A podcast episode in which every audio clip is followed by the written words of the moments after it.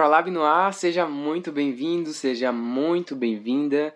Estreando o primeiro episódio, a gente vai falar sobre um assunto extremamente importante que envolve representatividade no digital. E como eu falei lá na introdução, representatividade importa em todos os lugares, inclusive no digital. Acho que a pergunta que a gente tem que se questionar é: será que é possível né, falar sobre representatividade e inclusão de pessoas pretas nas nossas campanhas?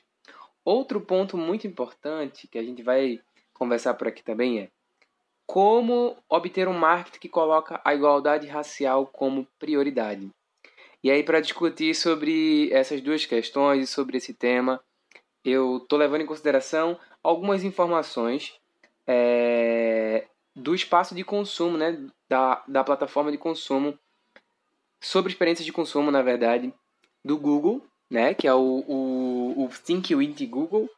E aí eu acho que é uma oportunidade para a gente conversar principalmente sobre como é que o, o Google tem visto essa, essas questões e levando em consideração que a pauta sobre raça tem se tornado cada vez mais presente, as situações que acontecem no nosso cotidiano, no nosso cotidiano também são influenciadas pelo nosso comportamento de busca na internet.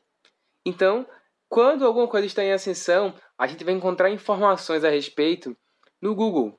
E aí eles conseguem ma mapear isso e entender qual é esse comportamento de busca. Então eu separei aqui dois artigos muito massa assim para a gente conversar. É, um que tem um título por um marketing que coloca a igualdade racial como prioridade. E aí levando em consideração é, um fato mais recente, que foi a morte do George Floyd, a gente tem a oportunidade de entender como é que foram essas buscas. Então só uma informação assim que, é, que já inicia aqui o artigo que eu acho bem foda.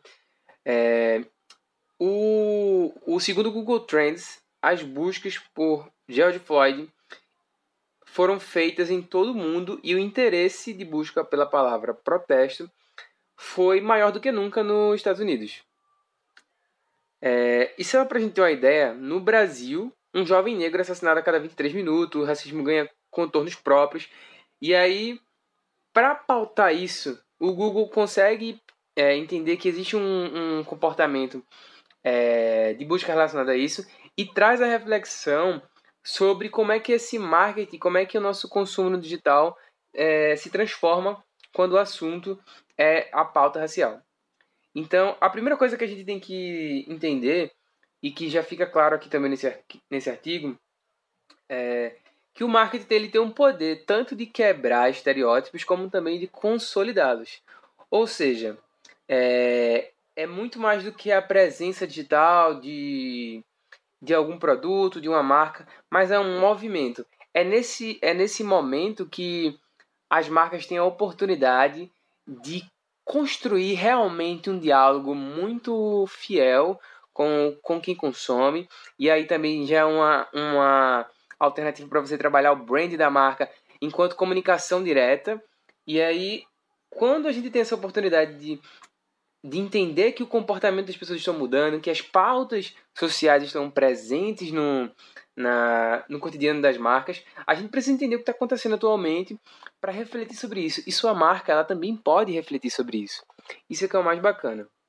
Outra parte muito interessante que é como é que a gente pode incluir é, a representatividade na, nas campanhas de marketing, por exemplo. E aí eu separei alguns itens, né, alguns, algumas informações que podem ajudar as marcas a construir essa representatividade. O primeiro passo é a marca, né, a empresa ou enfim o cenário, fazer uma autocrítica e identificar as oportunidades internas de evolução. Esse é o primeiro passo que eu acho que as marcas precisam refletir antes de tomar qualquer iniciativa. E outro ponto é a escuta, né? Conversar com especialistas, né? convidados, sejam pessoas e organizações, e usar a pesquisa para avaliar algumas hipóteses e principalmente entender o valor e a necessidade das pessoas pretas.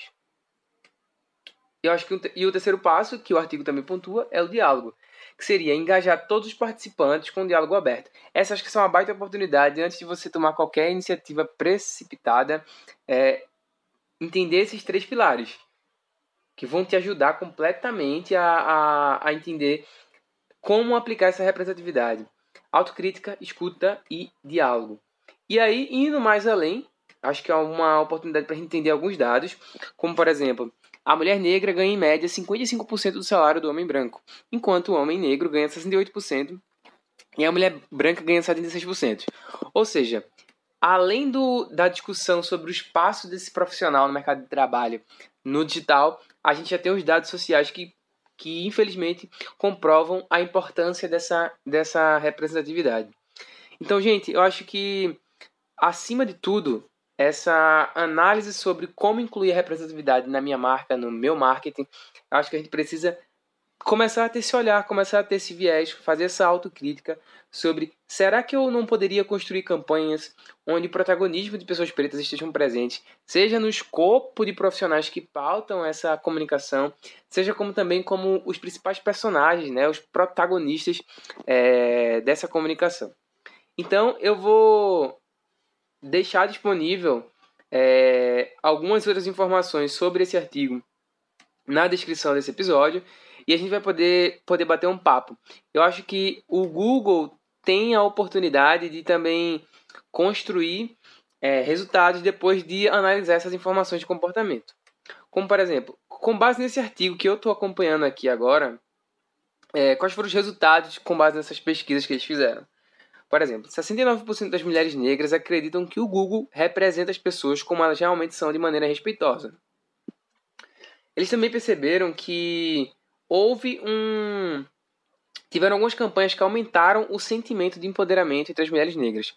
Ou seja, você consegue perceber a importância de pautar representatividade para que aumente o, o, as buscas por assuntos relacionados à igualdade racial, à pauta racial. E aí as marcas têm uma baita oportunidade de construir isso junto é, com, e, com essas pesquisas de, de comportamento do consumidor.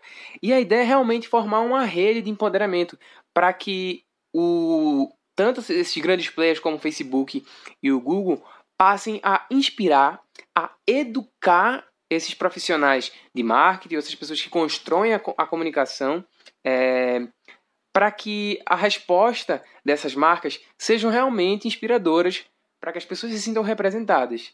Então, essa é, é a, a, reflexão de hoje sobre como é que as marcas podem construir diálogos que incluam a representatividade e como é que a gente pode ter um marketing mais inclusivo racialmente.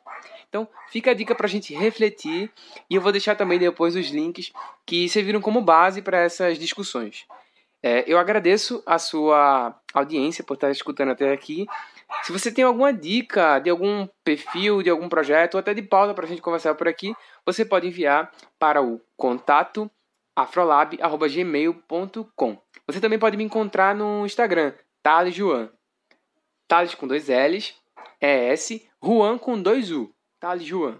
Você me encontra lá, a gente pode trocar uma ideia e também discutir sobre outras oportunidades de conhecimento aqui no Afrolab. Muito obrigado por ter chegado até aqui. É muito bom ter você por aqui. Forte abraço.